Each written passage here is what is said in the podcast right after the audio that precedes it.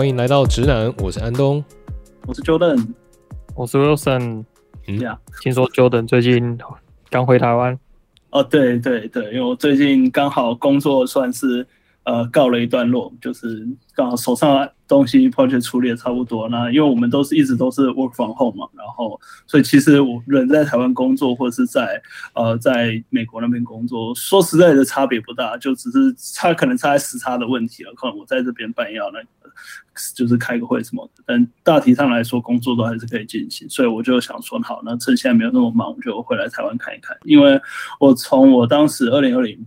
去到美国之后，然后就一到毕业，我都一直没有回来，因为刚好就疫情关系嘛，一回来就要呃隔离个一个礼拜啊，两个礼拜啊。然后当然现在慢慢就缩短了，所以我才是说，哎，那现在时间也没有就是很长，那我就可以刚好趁这个时间赶快回来一下，看一下家人朋友之类的。基本上你还是 work from home 啊，基本上是啊。然后我我们我们这边最近也是那个哎。就是有一段时，就是有有一段那个什么暑假啊，我们这边有暑假，就是企业的暑假，不是学生的暑假。最近刚好放假一段时间。企业的暑假是那个嘛？就盂人盆节。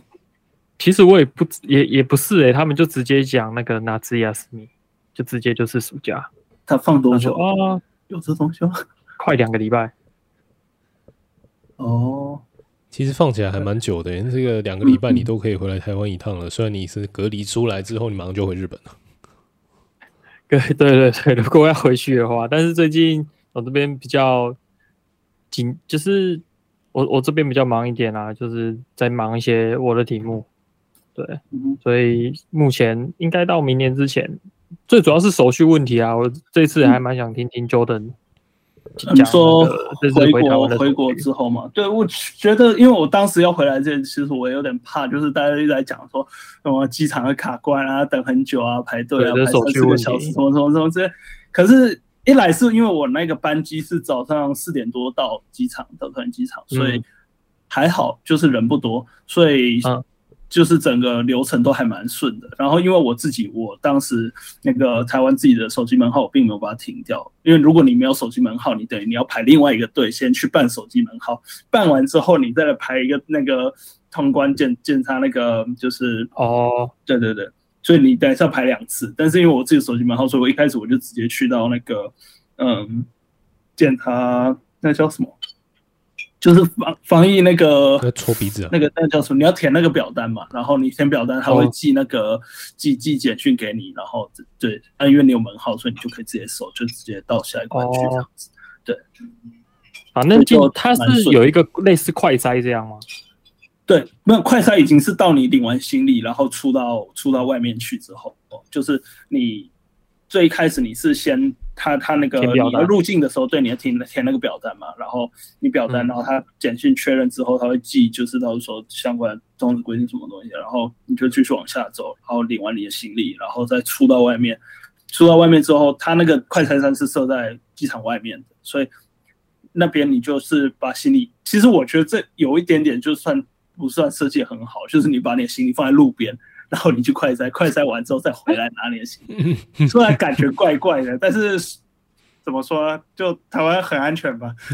台湾其实不太会掉东西，你就要掉东西，可能还会帮你找回，有人帮你找回来，所以也还可以啦。就是一开始感觉怪怪的，你就觉得总总觉得在机场，然后你行李没有跟着你，就觉得怪怪的。日本这边是在还就是在还没拿到行李之前。他就先快筛了，然后你要快筛完、嗯、拿到结果之后，你才可以去拿行李。我那时候是这样。那如果你没过怎么办？我我不知道啊，这我都不知道。我跟我过了。对，没过总不能遣返吧？对啊，把你把你行李再装回去。应应应该应该是进防疫旅馆吧？我吗？我现在因为他现在规定是一人一户，所以我是其实是住在我自己家里，就是我因为。防疫旅馆比较贵，你知道？然后一般旅馆当然当然对啊，所以因为我只有跟我爸一起住，所以我就让我爸去住一般旅馆，我住家里 省钱。因为像像我那时候在日本，就是要过来日本之前，他就是要先填，就是你的备案 Plan B，你备案是你要去住哪里这样子。啊，是，就是你你回台湾之前，你在美国有准备什么证件吗？呃，现在完全不用了，现在他也不看 PCR 了，都不用，全部都不用看。我一开始，然后然后什么你打了几季都没有？对，那些都不用。那我一开始还有看，哦、但是后后后来就看到那个那个，我我当时刚好一个同学他也回台湾，我就问他，他就说哦，现在不用 PCR，因为我本来问他我要去哪里做 PCR，然后他就说现在不用 PCR。哦哦好，所以我当时就不用准备其他什么特别东西，简单蛮多的，简单蛮多。对对对，好呃，安东，你这样子，你回去住家里，然后。你爸去住旅馆的话，那你这样就等于你爸先出去玩一趟，然后回来你就隔离完了。对对对对对，就是这样。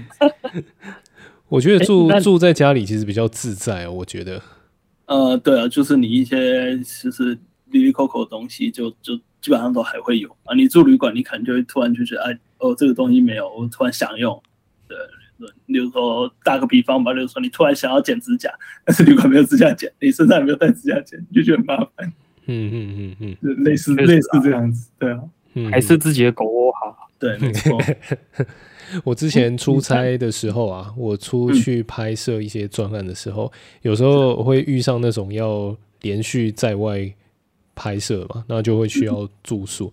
那那时候我记得，如果中间稍微有一点空档，就是比较没有拍摄。行程的时候，那个住在旅馆里面，呢真的是有些时候就住起来会觉得它像个，也不能说像监牢，但是就是很不自在，就是觉得说，呃，那个床也不是熟悉的床，然后那个窗帘这样子拉着，那因为旅馆的空调它都是二十四小时无限放送的嘛，所以所以就会觉得在里面好像闷闷的。因为我如果住在自己的家里的话，通常通风都是很好的，那就会觉得啊。也这倒也不不不完全是，我在家里，我那个冷气也是二十四小时开着，我快热死了。我真的回到回到台湾，这个是温差问题，时差问题严重，你知道吗？然后让我想到，我最近我同事他参加一个那个欧洲研讨会，但是还是线上的。然后他就是就是他要调一下时差，让他的时差跟欧洲那边差不多。然后他就很怕他在家里会被他小朋友爆吵一波。他说：“哎，那小孩会跑过来跟他玩什么的，应该会睡不着，然后就跑去外面住旅馆。就是参加研讨会的那几天，就是去住旅馆。我就哇，为了一个研讨会，然后去住旅馆。对对对，哦，这个这个也是蛮妙的。不过话说话说，Jordan，你回来。”台湾的时候，那时候是不是刚好跟你们美国的政要刚好差不多时间落地呢？对，我说实在，我我我，因为我平常不太不太看新闻，就是比较少看。然后我我其实我不知道这件事情，一直到一直到我当时我来了，我的那个出关了嘛，然后他放一计程车嘛，然后是建车司机就。就你知道，这这是特别喜欢聊政治，他就 他就跟我讲说，他就跟我讲说，你现在回来这个情势很紧张。我我说啊，是选举吗？什么情势很紧张？他说你不知道那个那个美国的那个 Number Three 那个谁叫什么来着？然后佩洛西，然后他说他他那个他他要来出访台湾，我说真的假的？完全不知道这件事情，然后后来我回到这边，然后我那个同事，我的大陆同事，然后他也亏我说，其实我是知道那个裴洛西要来，然后，然后那个，但是我以为你要回去报效国家，所以我也没有办法阻止你。不过他，你们在海外啊，你们都是呃，你们身边的人啊，都会怎么看我们？台湾的这边的台海局势，或者是台湾的情况，他们会知道哦，有这样的事情吗？还是哦，那那里是是怎么样？他们通通常会是怎么样？我觉得，我觉得这分像我自己身边，这就还分蛮两派的，就是不知道人会完全不知道，他可能而是顶多知道知道台湾这个地方这个国家，然后他可能不是很确定说台湾在哪里。但然后有时候跟台湾跟泰国搞不清楚之类的，但是清楚的人，像我之前有一个呃印度的同事，哇，他超清楚，他跟我讲说我台湾然后有蓝绿啊怎样子之类的，然后现在蔡蔡总统怎样怎样怎样之类的，我对他他超清楚的，我想说为什么你对他这么熟，我挺 surprise 的。印度的同事，这听起来很很妙，为什么印度？啊、我，我其实我也不知道印度总理是谁，呃，莫迪。对，我的意思我不知道他干什么的，但是他就跟我讲说，我现在有有两档啊，怎样怎样，然后一边轻中一边怎样怎么之类的，他就这样跟我讲。我说哇塞，你比我还清楚，如数家珍呢。那 Wilson，你在你在日本周边的日本同事或者是其他的外国朋友呢？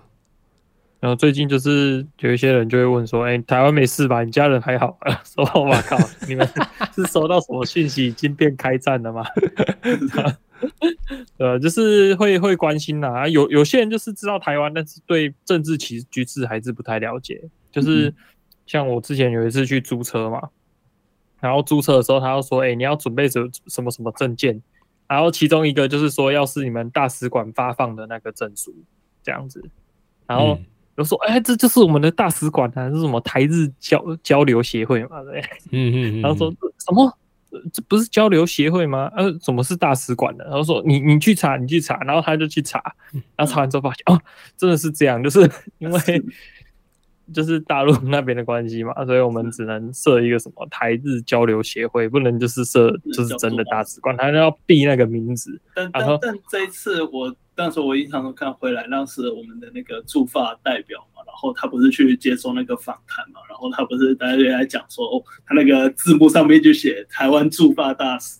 嗯嗯嗯，对啊对啊对啊，反正就是会有一些细节啊。嗯哼，基本上就是那些什么经贸交流办事处啊，还是什么圈圈协会啊，基本上那就是大使馆啦。只是只是就是在名目上，因为要避免一些国际政治的纷扰，所以。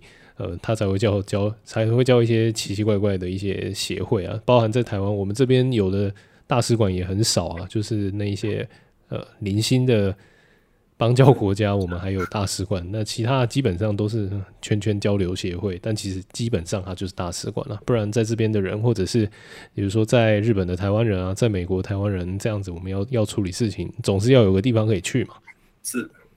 对啊，不过还倒是也听过蛮多，就是 如果真的遇到问题，你去大陆的大使馆，他是会理你的，哦，是会帮。根据对根根据他们的定义，那他是得理啊。如果他不理你，那就代表他不承认他的定义了。嗯嗯，我们那时候去那边处理什么事情？没有，就是比如说像之前有听说过，就是哪边比如说发生什么战争什么的，然后你要躲，你可以躲去大陆的大使馆。哦，他是会帮，哦、对、嗯，或者是你出关、嗯、出入关有问题，你去那边，他确实是会帮你的。嗯嗯嗯。然后那时候，所以那时候出国前就一直叫我去办那个什么台胞证嘛。嗯嗯。就是有点类似台湾人在大陆的身份证那种感觉。总之，嗯、对他们就是还还是会帮你啊。对，就因因为以他们的观念来讲，你们是他的一一部分嘛。嗯嗯。对，所以对啊。反正是我觉得这东西有时候就跟定义没关系。反正你如果真的有需要帮忙，那个先先找到人帮忙再说。那个那个对对对，真的是这样，这是之后的事情再说。对、啊、对，这真的是这样。而且有时候真的没办法，就是国际政治关系，大陆的大使馆还是会比较有利一点。是，对，有时候有时候确实是这样。看过一些新闻报道都是这样。嗯哼，那你们还有什么其他的经验？就是呃，比如说像前一阵子。上个星期吧，还是前前，反正就前几天，那个台海局势这样子沸沸扬扬。那威尔森，你在日本有什么特别的感受吗？因为其实那个裴洛西有去日本啊，只是我想日本可能对于这方面应该是很淡定的。对岸对岸的飞弹也都射到钓鱼岛去了。嗯，对啊。其实日本整体比我想象中还来得更担心一点，就感觉他们比台湾人还更担心。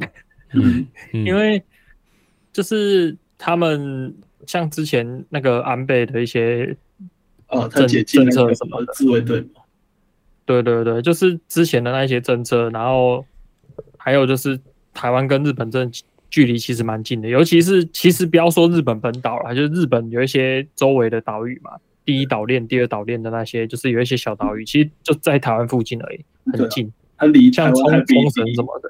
对，离台湾还比离离离日本本岛近，你可以从那个什么基隆游过去之类的。嗯，对对对对对，所以就是他们很怕战火波及嘛。那如果就是假设啦，假设真的开战，那美就是美国或许就不要说美国会不会帮忙打，美国或许就直接会借用他们那边，比如说冲绳的基地，嗯，或是怎么样，嗯，来进行，就是可能也没有要打，但是就是要去探查、侦查什么的，就是有一些用途。那日本有时候就是就骑虎难下嘛，帮也不是，不帮也不是啊，帮了就是等几乎等于跟大陆学战啊，不帮，其实美国也也会去借用。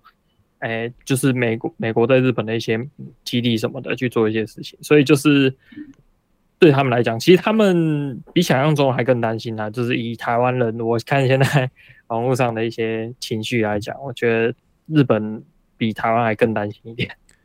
嗯，我自己是，我自己是觉得在台北这边，或者说整体台湾的情绪，我自己是觉得都只有留在媒体啊。但至于民间的经济运作，什么生活的运作。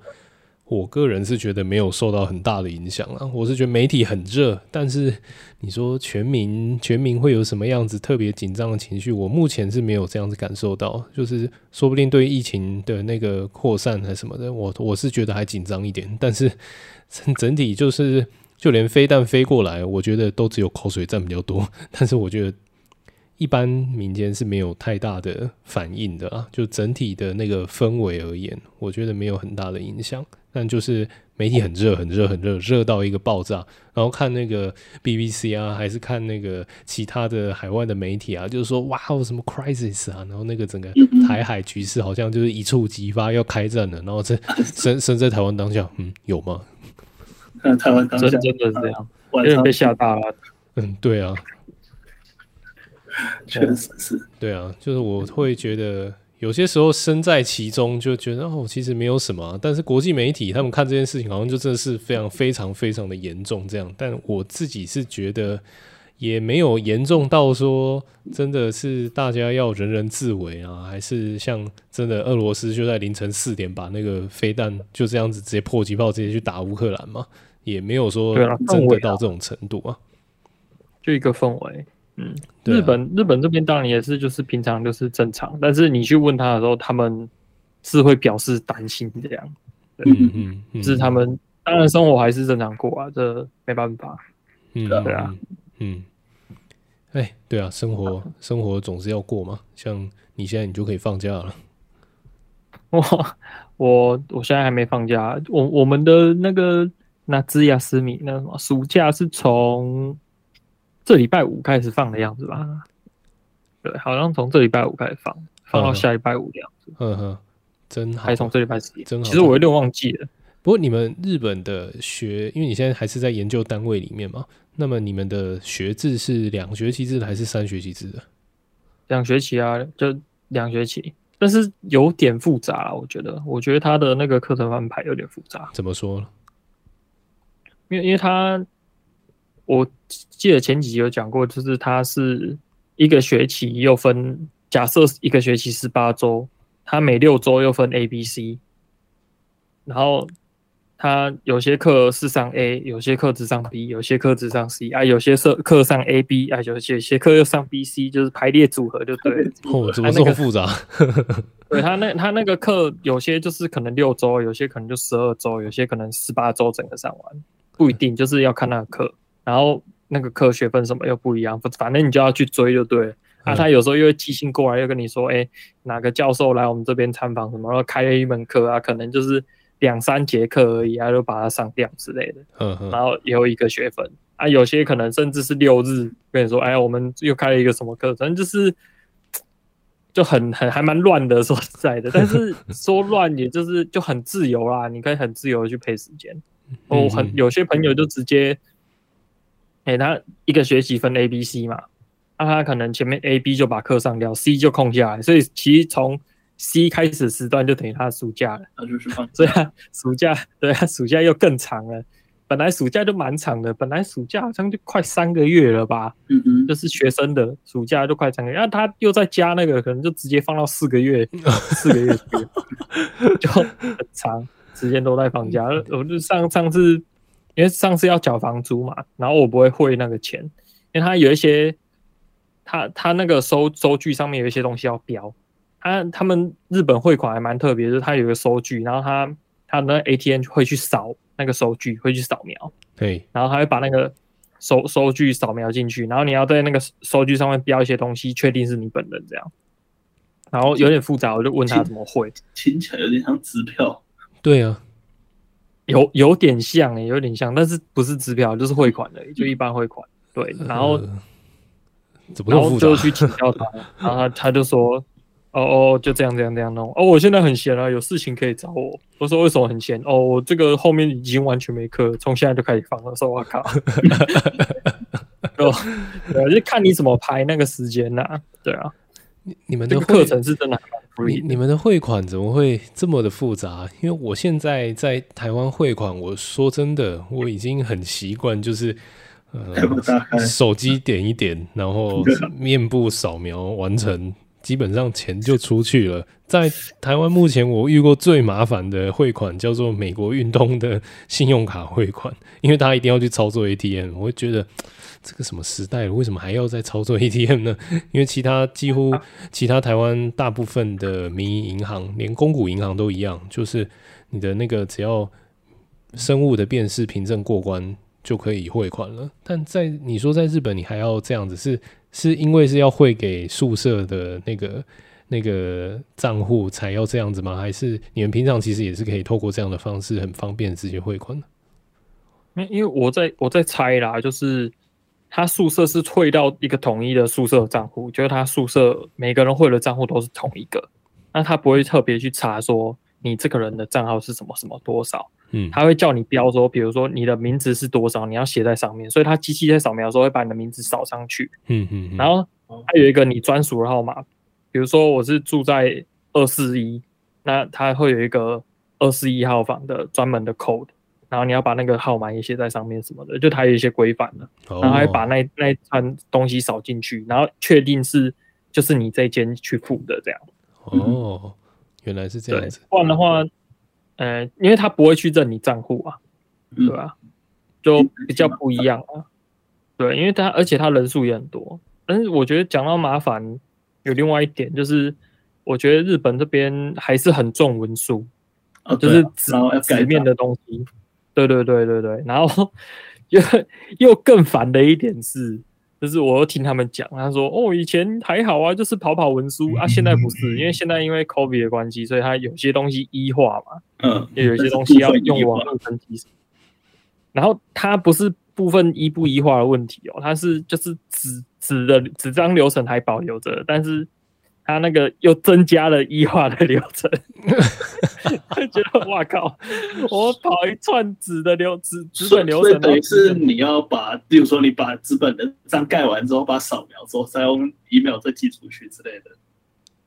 呃，就就是比如说你一开始吧，你先上网去填他填好的表格。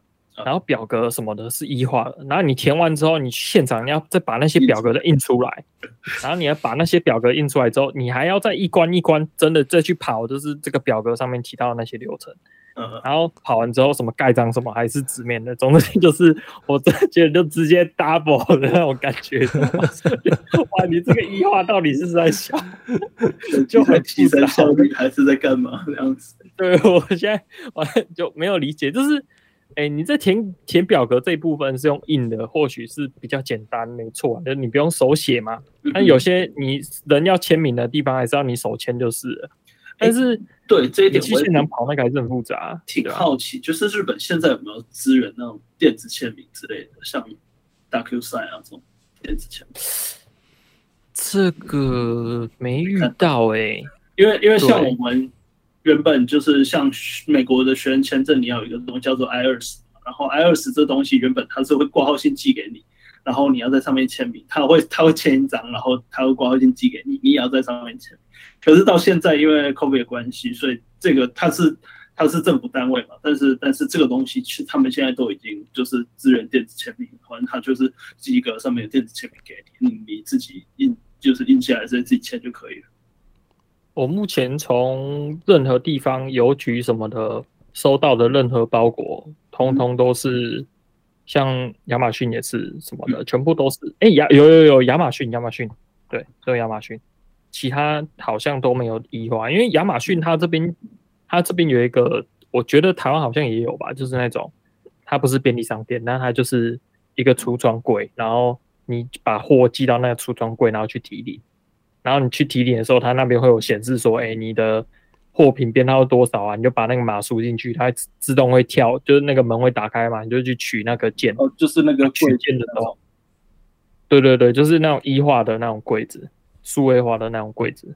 嗯，然后你去取件的时候，它荧幕上面就会跳说你的货是哪一个，你要输入什么什么什么，那、啊、那时候就就有电子签名，那时候才有，不然的话从邮局不管你怎么理都没有，我都我目前是都没有遇过电子签名，对，只有亚马逊，亚马逊，亚马逊是美国企业啊，对，对，而且毕竟它就是做做软体的这个东西，它再没有异化，那那那那没人可以做。我觉得亚马逊确实是挺方便的，真的。对，就比起诡异化来讲，说实在的，我们那边亚马逊取货是不用签名的，就是他会发一个发一个简讯或者是通知到你的 app 嘛，然后它就是一组扣啊，你那个扣就是一个 QR code 或者是十六六数字之类的啊，你就去到那个柜子把它输进去，然后就好了，你不用签名。我们这边是两个都有。就是你会收到简讯也有，然后你要签名。哦，那感觉在日本的程序还是相当的多诶、欸，我觉得。